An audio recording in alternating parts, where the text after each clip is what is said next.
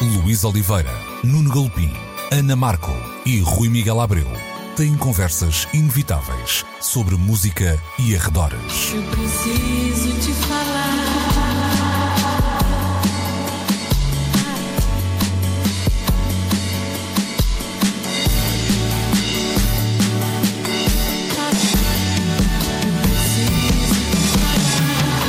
Agora na Antena 3. Precisamos de falar. Muito bom dia, esta é mais uma edição de Precisamos de Falar na Antena 3, eh, sempre aos domingos, 11, meio-dia. O podcast pode ser eh, subscrito, é claro, em antena3.rtp.pt, também no RTP Play, podem escolher ouvir em streaming, está também disponível em diferentes uh, plataformas. Hoje, comigo, Luís Oliveira, uh, temos o Nuno Galpim e o Rui Miguel Abreu. Ora, então, muito uh, bom dia, sejam bem-vindos. bom dia. Uh, vamos começar já, ainda agora começamos e já vamos virar a página. Bookshop Org, é lançada no, nos Estados Unidos no arranque de 2020, chegou por estes dias ao Reino Unido com mais de 5 130 uh, parceiros locais. Estamos então a falar uh, de uma espécie de uh, grupo que se une contra a Amazónia. Estou a ser simplista, é claro. Há, há, várias, há vários pontos de interesse nesta conversa. Estamos a falar de um projeto que foi lançado antes da pandemia e que de facto fez com que fosse acelerado muito depois da pandemia. Os números são incríveis em três meses, disparando de uma maneira que, que nem os seus próprios fundadores estavam à espera um, e, e, a ideia é distribuir então de forma mais equitativa as margens de lucro deste, deste negócio. Nuno, um, os livros têm sido um bocadinho um setor um bocadinho mais conservador nesta, nesta área do que, do que a música, não tanto, não tanto nestas ideias, mas às vezes até nas plataformas um, de distribuição também, não terão tantas alternativas, mas uh, como é que tu vês esta, esta iniciativa a, a surgir e achas que é aqui uma, uma pedrada no charco de facto? É um sinal de vitalidade de um universo que, apesar de tudo, tem sofrido também com as graduais mudanças dos modelos de, de consumo. Nós, se andássemos por cidades como Londres ou Nova Iorque há uns 10 anos, víamos uh, livrarias que hoje simplesmente desapareceram. E porquê? Porque o comércio online aos poucos foi tomando conta desses consumos. E o comércio online aqui assim tem a ver com dois tipos de consumo. Em primeiro lugar, o consumo de livros e outro, o consumo uh, de livros digitais porque, por um lado, o comércio digital e houve várias plataformas a criar os seus e-books. Um, ehm, roubou, entre aspas, parte dos consumidores uh, de papel, de papel naturalmente impresso na forma de livro. Mas também uh, houve uma diminuição da compra presencial em lojas e uma migração de parte do mercado uh, para o online. É claro que não de forma tão evidente ou tão intensa quanto a que se verificou, por exemplo, nos mercados de, de consumo de audiovisual, estou a falar do DVD, do Blu-ray. Aqui houve uma migração entre entretanto, quase que uh, esmagadora para, as novas, uh, para os novos serviços de streaming e plataformas de vídeo on demand. Na música assistimos muito a essas migrações para o streaming e para a venda de suportes físicos online. Os livros ficaram um pouco à espera. E nós o que vemos com esta nova plataforma que o que de mais diferente tem para com as grandes livrarias ou a Amazon, que têm serviços online instalados há muito, é de que esta é quase como que uma ideia de reunir as forças do comércio local.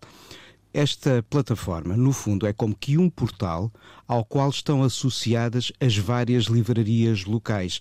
Há um interface no qual entramos e podemos procurar os livros, tentando sempre aqui assim uh, ser-nos sugerida uma ideia de consulta como aquela que poderíamos ter quando estamos na loja, isto porque depois uh, cada uma das lojas pode sugerir os seus destaques, uh, pode criar as suas montras. E nós temos essa noção muito clara, se calhar não tanto ainda nos hábitos de, de trabalhar as livrarias em Portugal, mas nos Estados Unidos, no Reino Unido, na Alemanha também isso já é muito notório, em França também há um trabalho de curadoria de quem tem livrarias, eh, escrevendo críticas aos livros, criando destaques, criando montres, eh, criando eh, janelas de acesso à oferta.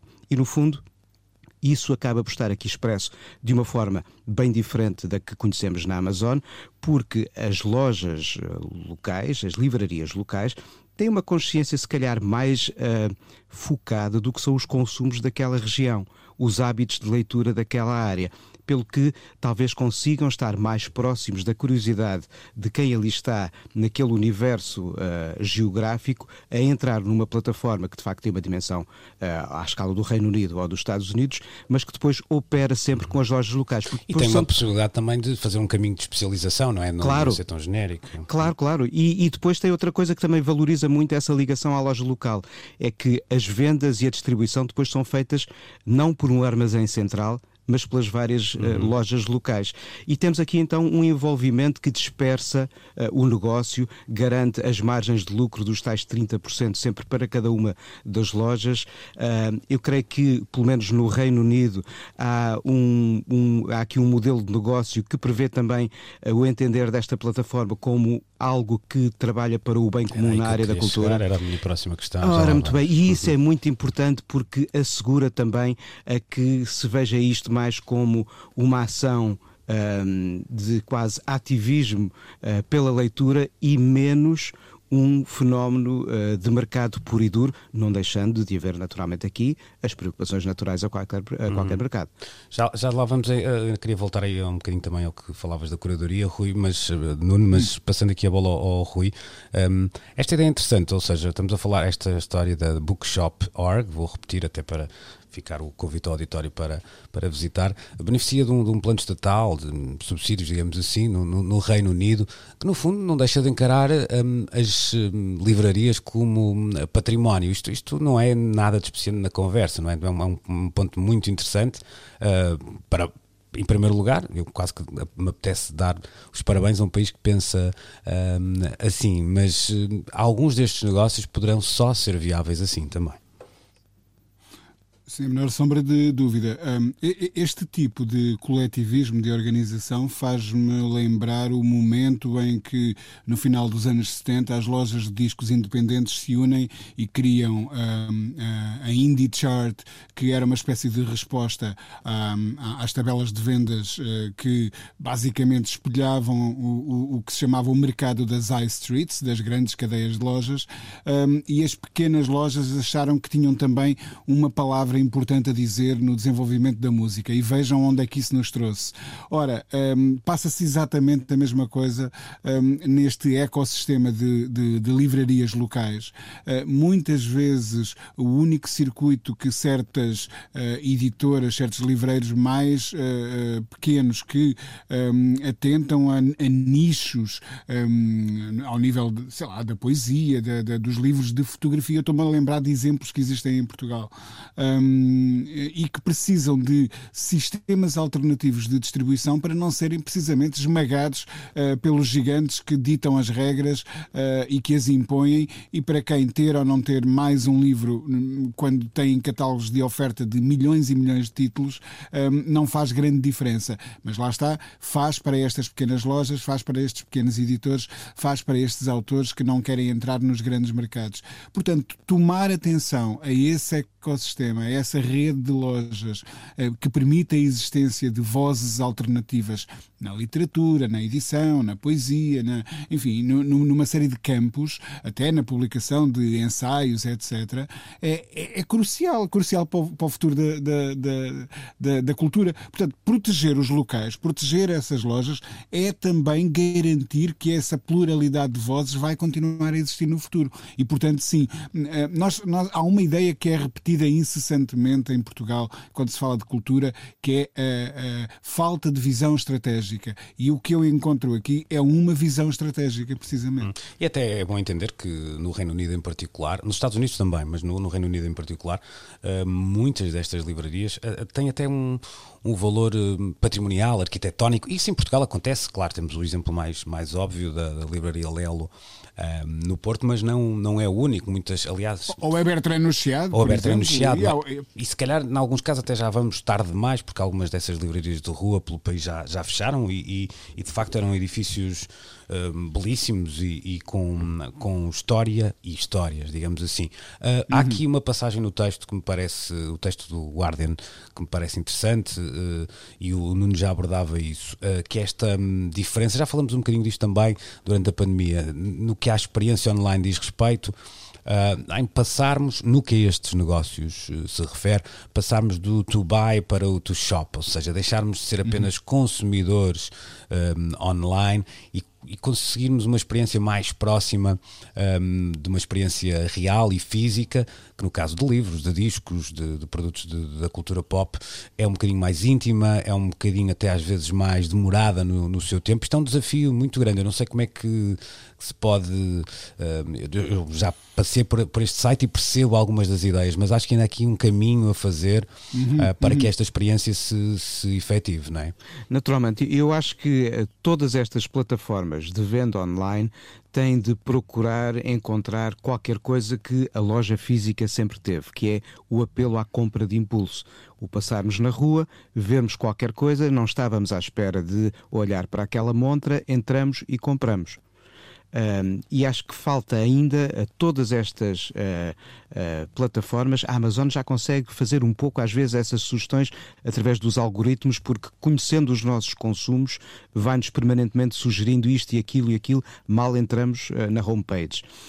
mas se calhar falta fazer com que isso seja mais do que apenas uma tentativa de nos serem mostrados cartazes de coisas que possamos desejar, mas sim algo que ali está e a que podemos aceder estimulando a nossa curiosidade, fazendo-nos querer ver um, mais, um pouco mais e depois eventualmente comprar. Tentar encontrar o equivalente à venda de impulso online face ao que era de facto uma das grandes formas uh, ou uma das grandes ferramentas na relação das lojas com o consumidor uh, no espaço físico é um dos desafios que ainda falta descobrir como. É claro que estamos à procura, porque se já tivéssemos as respostas. Claro, olha, eu estava rico.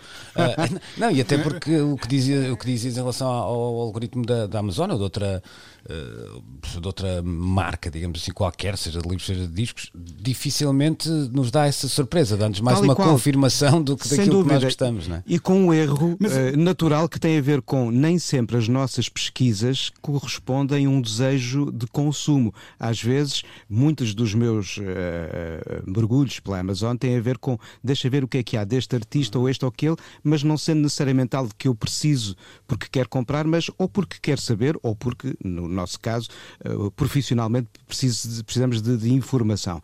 Pelo que o algoritmo segue sempre as pesquisas que são efetuadas e não um reflexo do que a minha cabeça naturalmente quer comer ou beber naquele momento. Uhum. Rui, Mas há coisas, Sim, há coisas que se podem fazer. Eu lembro-me que já, já, já têm. Eh, eu não sei se não serão eh, décadas já, mas eh, as beach cams que serviam para os surfistas perceberem como é que estavam as ondas na praia que, que eles queriam frequentar e que consultavam online uma câmera apontada à, à água a mostrar-lhes em que estado estava o mar naquele determinado momento.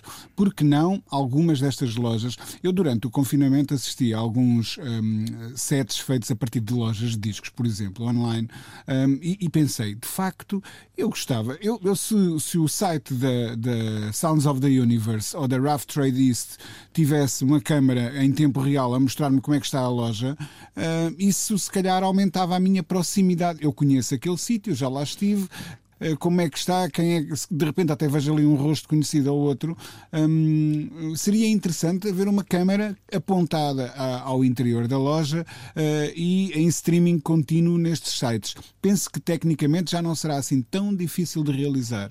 E não, é, depois, é, é fácil mesmo, é perfeitamente execuível. É, eh, e depois, eh, eh, porque a velocidade da internet começa a uhum. acomodar esse tipo de, de, de, de, tráfego. Outra coisa que eu vejo como viável a um prazo relativamente curto é a integração de, de, desta possibilidade de navegação dentro das, das lojas, até porque, ao que parece, vamos mesmo ficar mais por casa nos próximos tempos, seria a, a integração das possibilidades da realidade virtual. Podermos literalmente andar por dentro da loja uh, e, e, a espreitar as diferentes secções e uh, pensar nas nossas compras mediante essa experiência uh, mais próxima daquilo que era a experiência real de circulação dentro de uma loja. Enfim, são possibilidades de futuro que eu tenho a certeza absoluta que há alguém com uma cabeça muito mais virada para estas questões um, que já está a ponderar e provavelmente já está até a meter em prática em alguns sites em versão beta a que poderemos ainda não ter acesso. Ah, já até alguns algumas experiências neste,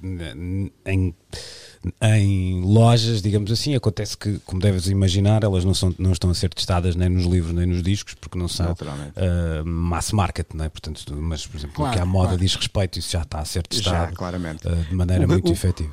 O grande desafio no futuro vão ser os petiscos como sugerir o cheiro.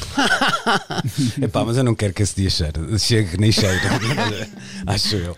Bom, ficamos então com esta primeira uh, investida da edição de hoje, bookshop.org. Uh, fica por aqui esta primeira parte de Precisamos de Falar.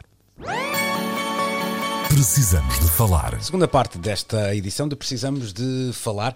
Agora para falar de rádio, ou do futuro da rádio, ou do futuro do Spotify, já veremos. Chama-se The Get Up.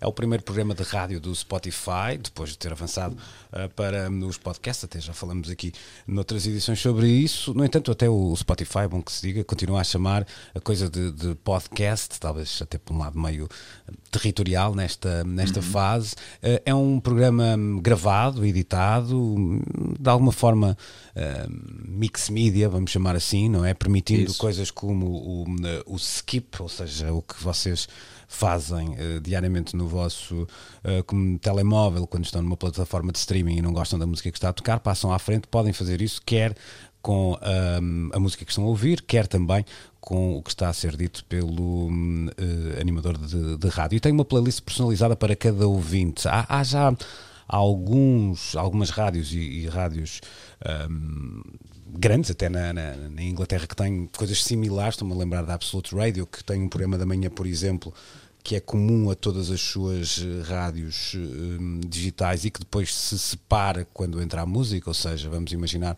que há a Absolute 70s e há a Absolute 80s, eu estou a ouvir uma e o Nuno Galpin está a ouvir outra, quando um, quando o animador se cala, eu vou ouvir os Beatles e o Nuno vai ouvir uh, os, os, uh, os Earth, Wind and Fire. Pronto, no, no caso. Ah, porque... nada contra. Nada não, não estou a dizer porque a rádio, nesse caso, é, é por décadas, mais ou menos. E Nos 70 está. Sim, sim, sim. E, um, e ao Bowie.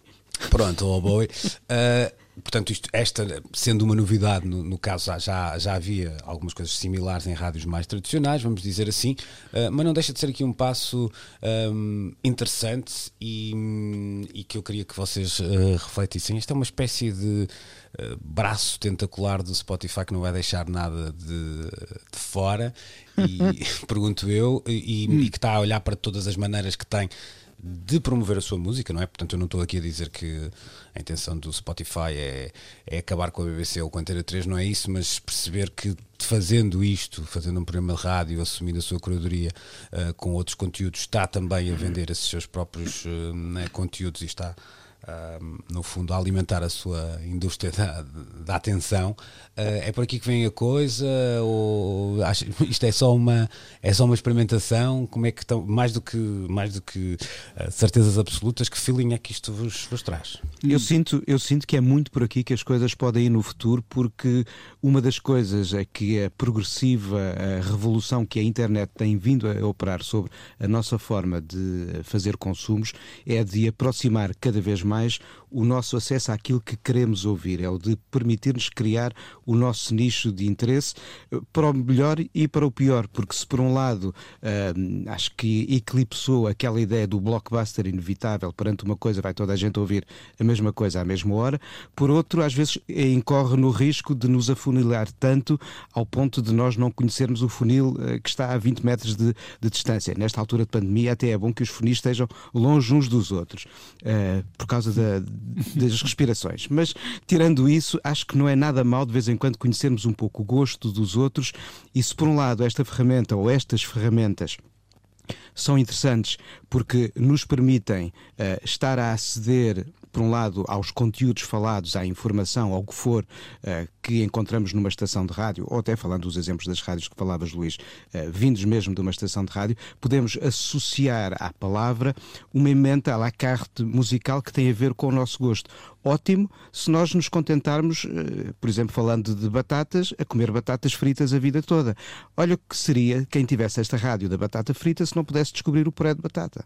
Pois eu, eu, eu tenho alguma curiosidade para perceber depois como é que isto funciona. É interessante também perceber que para este uh, show uh, que, é, que, é, que é feito, apesar de ser gravado, é feito intencionalmente para ser um programa da manhã, o, o modelo não é muito disruptivo com o que existe nas rádios, ou seja, comunica, uh, entretenimento, uh, informação, música, estão aqui a captar algumas estrelas um, ou para já, digamos assim, do YouTube, de, de outros meios, etc. Uh, mas não parece que, que, seja pelo conteúdo que seja completamente disruptivo. Dá-me a ideia de ser um bocadinho mais na, na usabilidade da, Exatamente. Uh, da coisa. Uh, Rui, do teu lado, há, há, também uma coisa interessante que é o Spotify, entretanto, está, está a desenvolver ferramentas que permitem que tu possas um, gravar um segmento de voz, acrescentar-lhe músicas e eu tenho ideia que isto se chama qualquer coisa como rádio, ou pode se chamar qualquer coisa como rádio, embora esteja aqui a ser redutora rádio, não é? Está muito longe de ser só isso,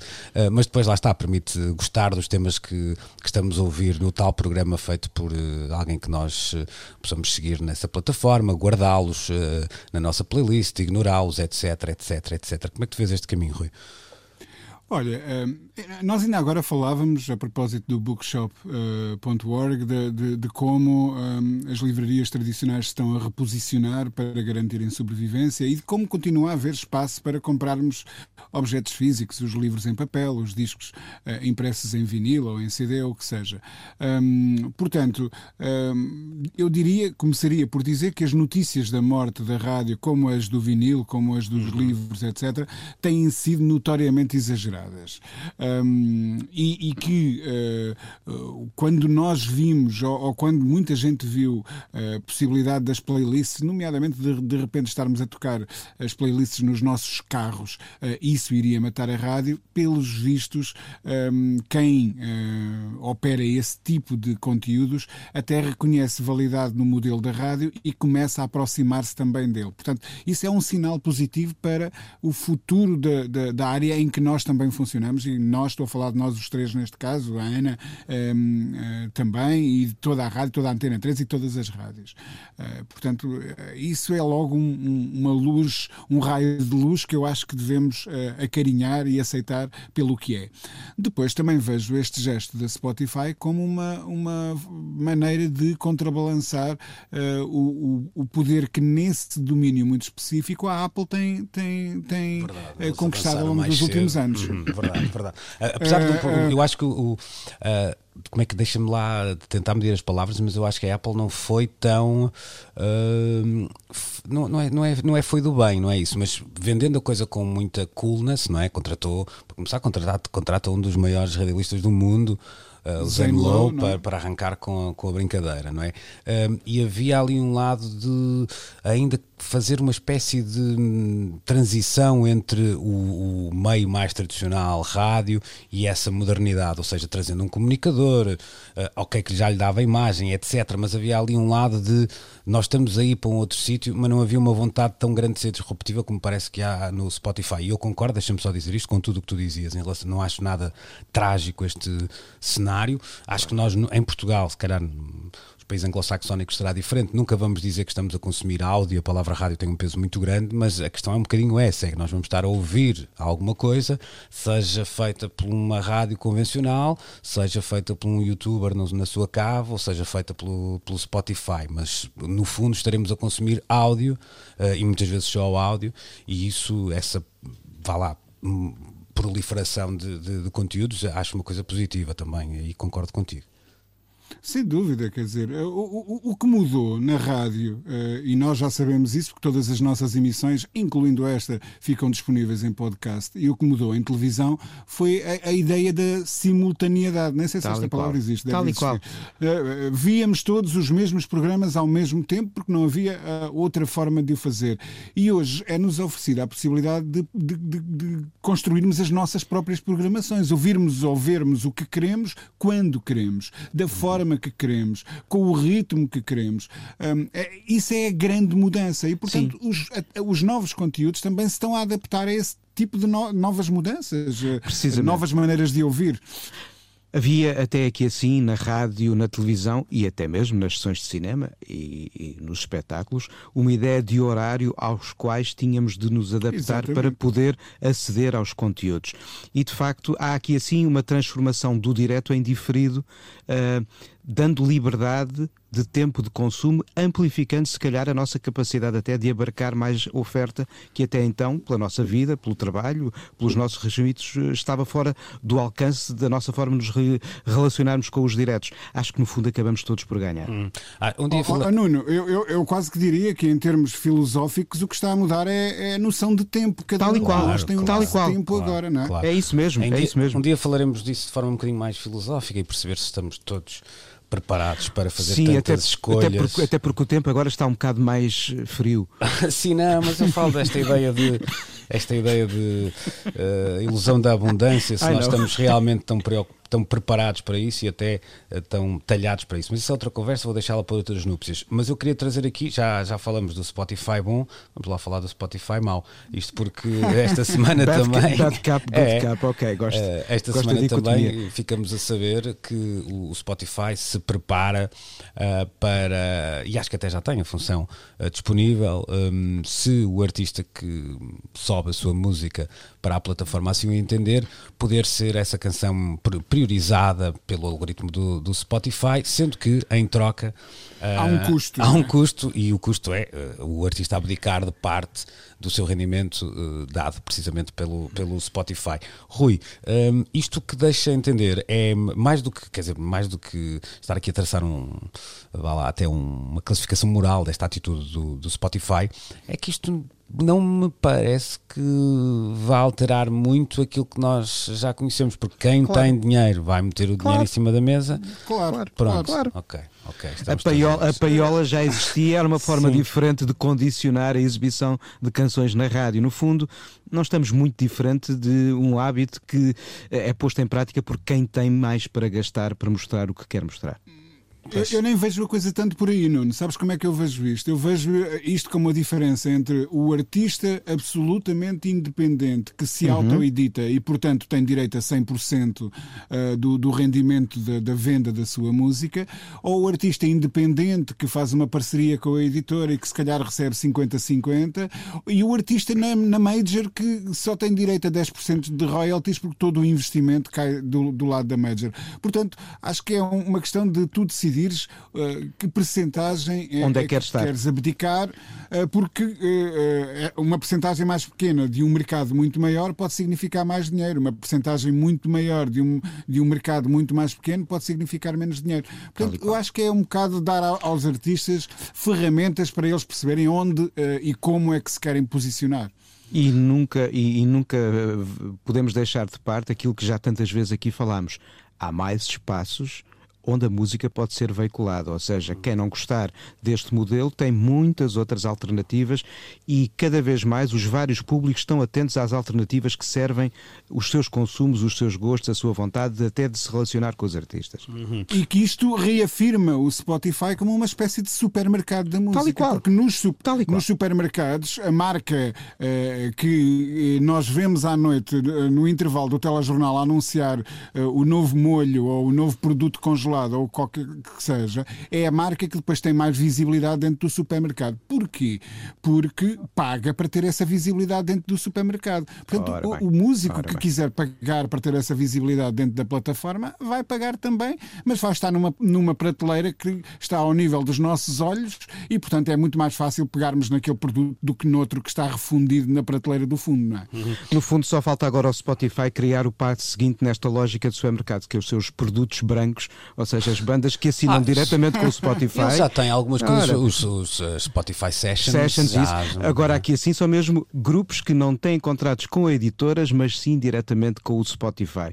Ou seja, em que o Spotify passa a ser também um operador que gera desde o início os direitos de artistas. Olha que lá chegaremos. Pois, eu não queria ser, não, não queria levar esta conversa para aqui, mas também acho que, que seria um bocadinho. Não, uh, estranho não, não falar disso, é que é, tem a ver com o facto de nós sabermos que o Spotify é já a partida visto, e por isso é que eu dizia o Spotify mau, como alguém que não divide propriamente de forma uh, muito cristã, vamos dizer assim, as suas. Sim, isto é esta como aquela, aquela andota que o meu pai nos contava do, do tipo que dividia o, o, roubo entre os ladrões. Era este é para mim, este é para ti e para mim um.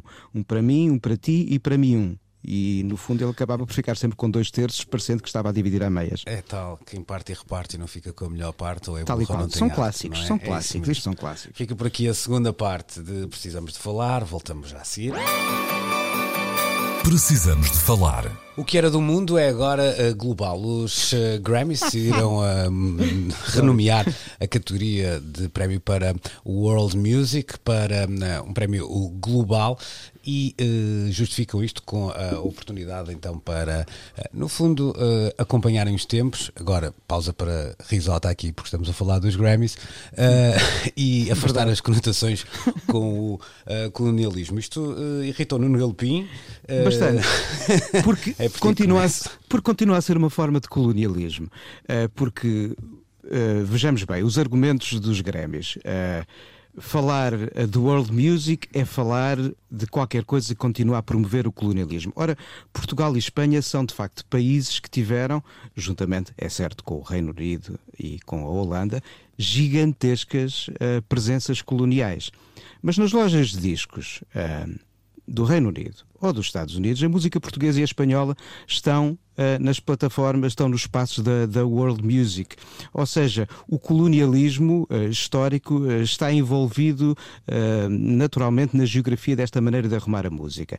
Na verdade, o que é que é World Music para quem está no Reino Unido ou nos Estados Unidos? É tudo o que não é deles, ou seja, há aqui uma ideia de colonialismo porque esta música é dominada por nós e a world music ou a global é a dos outros. No fundo, eh, não há aqui assim uma ideia de eh, procurar o que é que são formas musicais diferentes, mas sim continua a haver uma- um preconceito geográfico acima de tudo.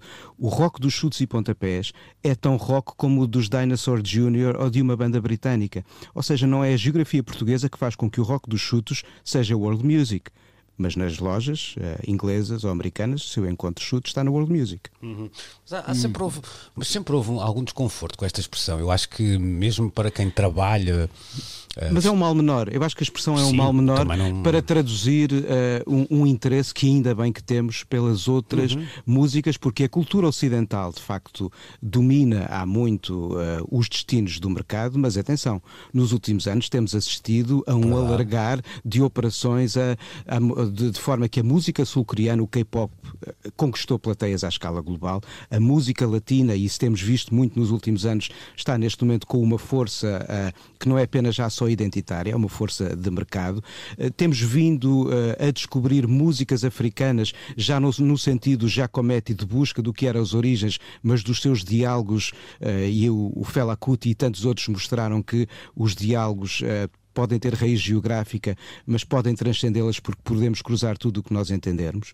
E, e, de facto, o World Music acho que é um uma espécie de mal menor para poder falar das músicas dos outros em cerimónias ou espaços da cultura ocidental. Rui, deixa-me de lançar aqui a conversa para ti, falando, lembrando uma história que aqui há, há uns anos conhecia um programador eh, mexicano e quando lhe perguntavam como é que ele podia definir o, o festival que fazia, ele, diz, ele dizia que são músicas de resistência. E depois fazia uma pausa e dizia: "Hum, não, não, são músicas que, que resistem para, que têm que resistir para existir. Hum, há uma forma, músicas que estavam ameaçadas por este lado assim tão, hum, vá lá, tão ah, eh, abrasivo do, do- do- do pop rock que nos ocupa tanto, eh, tanto espaço. Eu achei isto muito romântico, muito bem explicado até da parte eh, dele e se calhar esta não, não, estou, a- não estou a fazer nenhuma sugestão à academia, não é? Mas, mas há aqui, se calhar, estão realmente a falhar o, o ponto essencial, um bocadinho até pela, pela justificação que, hum, que depois acabam por dar ao, hum, a esta tomada de decisão. Que é a coxinha. É porque já, já se rep- replicou Ah, noutro, noutras áreas, não é? O urban, por exemplo, etc. Tal e qual, é a mesma coisa. Vem, vem até de mais longe. A Race Music, que nos anos Ora bem. 50 é na Billboard substituída por RB. Um, e, e, portanto, este problema com os rótulos e os rótulos são, antes de mais nada, um. um um retrato do tempo em que são criados, mas é absolutamente apenas isso. Qual. Uh, mas a questão dos rótulos evoluírem, uh, eu acho muito bem, porque as palavras têm peso e, e e- muitas delas carregam de facto essa uh, herança colonial um, atrás. Mas mais importante do que os rótulos, é, é, o que eles traduzem, de facto. E, e, a ideia da world music não passou apenas para, por apresentar ao mercado ocidental música extra-ocidental, viesse ela da Ásia, de África, da América do Sul, fosse de onde fosse, mas também uma ideia de normalização. Reparem que os artistas, nomeadamente africanos e asiáticos e até sul-americanos, que começam a entrar nos grandes palcos da, da, da música popular um, no final dos anos 80 e na década de 90 em diante, veem o seu som de, de certa forma normalizado. O que operações como que eu adoro, como o Omada, etc., propunham era: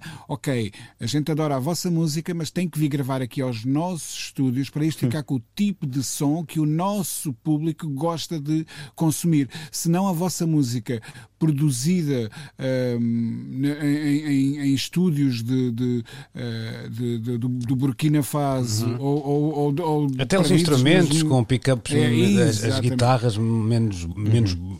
mais fracas os pickups eh, muitas vezes não vão soar bem nas aparelhagens japonesas claro. que nós andamos a, a vender então a vender. Houve, houve, também houve também essa essa questão de normalizar meios de produção um, e, e, e o que nós deveríamos estar preparados para aceitar era precisamente essa pluralidade, essa diferença que, que o cajum produzido num alpendre, algures no meio do Mississippi, ou, ou uma, uma banda de folk psicadélico de Pernambuco uh, não vai soar igual a um grupo indie de Manchester ou a uma uh, cantora pop que gravou nos estúdios de Los Angeles. Nunca e ainda vai bem. soar igual. E ainda e bem. Ainda bem. E, e, Mas somos mais é, tolerantes, de facto, com, com essas leituras quando são feitas. Estou-me a lembrar, sei lá, aqui há uns tempos o Uh, olha, olha, vejam lá que eu vou citar neste programa o John Cougar Mellencamp, que tem N uhum. nomes wow. diferentes, não é?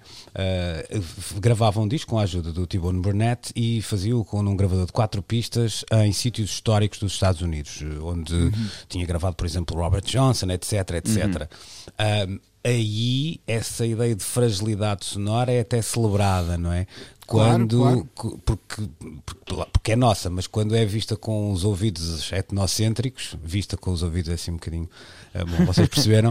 uh, lá está a dizer, pá, se isto ficasse bem gravado, era uma, era uma grande canção, não é? Que é eu, eu acho que, que, que, hoje em dia lidamos melhor com os tipos de gravação do que de facto, como o Rui dizia, que há uns 20 anos uh, se tiveram de estabelecer essas portas de comunicação, porque de outra maneira uh, nem um Yusuno Dur, nem um, um Angelique Joe, um Baba Mal teriam entrado de uma forma Até tão, o Bob tão... Marley. Até o Bob Marley. Teve que regravar em Inglaterra os discos dele. Tal e qual. Agora, eu acho que esta coisa do designar World Music ou Global Music ou por Ed Batata Music, ou o que quiserem, tem muito a ver com o ponto de vista. Porque se nós virmos nos Grammys, e voltemos aos Grammys, eles têm, entre as várias categorias de música latina, têm uma que é Best Regional Mexican Music Album, including Tejano Music. O que quer dizer que para quem organiza os Grammys, e não estou a falar dos Grammys latinos, estes são os Grammys uh, gerais, não é? Ainda por cima é essa, essa diferença depois. Uh, o mercado mexicano uh, é tão importante porque domina parte da atenção daquelas editoras e daqueles centros de distribuição que tem direito a um Grammy para algo que poderia até estar incluído numa categoria de World Music, assim como, por exemplo, entre nós o fado nunca seria World Music, mas se calhar a folk americana já poderia ser vista como tal. Uh, por muito tolas que sejam estas formas de olhar para as coisas, acho que há, assim, há aqui sempre uma ideia do ponto de vista, não apenas geográfico, mas também de interesse de mercado. Uhum. Eu concordo, concordo contigo e quando dizia que às vezes até há uma, uma certa desconforto em relação à palavra, e de facto é um mal menor, mas isso passa é. por uh, o produtor local também não deixa de muitas vezes até um, programar música local e que vai-lhe chamar uhum. o quê? World Music, não é? é às vezes é do, fundo, é do fundo da rua dele, não é? É, é uma facilidade de comunicação. Assim como, assim como ninguém fica chocado quando se diz que uh, Stockhausen está na música clássica. E na verdade a música clássica habitou no século XVIII. Nem os românticos são já música clássica. Mas pronto, isso é outra história. Rui, os Grammys. Deixa, vão... Força, força. E, e, é só dizer aqui uma coisa.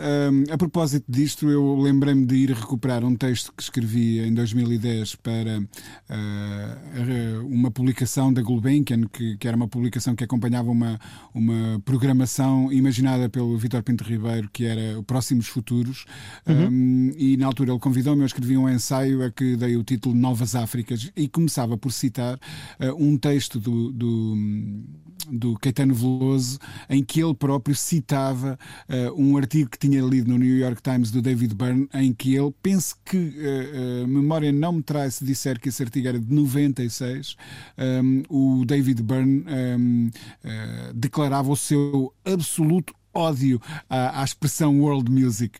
O que é estranho porque eh, sempre pensámos no, no, no, David Byrne como uma espécie de um dos arquitetos da claro. ideia do world music. Via Black uh, mas, mas ele discos. via ele, ele, lá está, ele via muito mais por essa via que o Luís há bocado mencionava da música de resistência. E ele ia muito mais atrás dessas manifestações autênticas de resistência a um modelo um, eh, euro-americano do que é a música popular uh, e, e, era daí que vinha o seu interesse. E ele repudiava totalmente esse rótulo da world music, portanto um, foi em 96, só demorámos que 25 anos os Grammys uh, a acompanharem esse tipo de pensamento Pois era aí que eu queria chegar. vai ser sempre muito difícil aos Grammys darem uma ideia de, de modernidade. Mais do que darem uma ideia de modernidade, se calhar agora tocaste no ponto que é eh, estarem pelo menos, mais ou menos, uh, vá lá, conotados com o seu próprio tempo. Dá-me ideia que sim, exato, é? exato, exato. Já, nós já não pedimos aos Grammys que sejam lá, visionários ou, ou, ou, muito modernos, era só que, epá, pronto, que não fossem velhinhos. Uh, mas é se calhar pedir mais. Se calhar é pedir mais. Olha, nós fomos nos afastando um bocadinho do, uh, do nosso timing, por isso vamos hoje uh, ficar por aqui. tínhamos aqui uma, uma conversa programada, mas eu também acho interessante chamarmos a, a Markle para a semana, porque mete também de alguma forma as eleições na América e a maneira como o entretenimento e a cultura pop se começam a meter na, na política. Fica já uma espécie de teasing para a próxima semana. Não que para a próxima semana a gente vá saber alguma coisa do que se passa na América, não é? Porque, Exato pá, isto Até porque ideia... ao dia em que estamos a gravar nós continuamos Eu acho, no escuro é isso, completamente. É, isso, é um bocado olhos d'água, não é? Vai demorar. A, a, a, melhor maneira é ter uma máquina do tempo e conseguir uh, saltar uns 50 anos para nos apercebermos de facto do, sobre o que é que aconteceu. Ok. Olha, Luís, mas deixa-me deixa só dizer força, uma coisa, mas, mas acho que podemos daqui, uh, sem. Uh, nenhum tipo de. Quer dizer, não é, não, não é estarmos a meter-nos em bicos de pés, mas podemos daqui endereçar uma sugestão aos Grêmios. Eh, tem aqui um, um, um, gabinete para os ajudar a pensar a atividade deles, uh, uh, chamado Precisamos de Falar. Eles têm o nosso número, basta uhum. ligarem, não é? É isso. Fica Precisamos então de Falar dica. Global é uma nova empresa, é isso? É isso. É isso. SA, SA. Bom, uh, também um adeus a todo o auditório. Estamos de regresso de hoje a oito dias. Bom domingo, uma boa semana, um abraço a todos. Tchau, tchau. Até para a semana. Precisamos de falar com Luís Oliveira, Nuno Galpim, Ana Marco e Rui Miguel Abreu.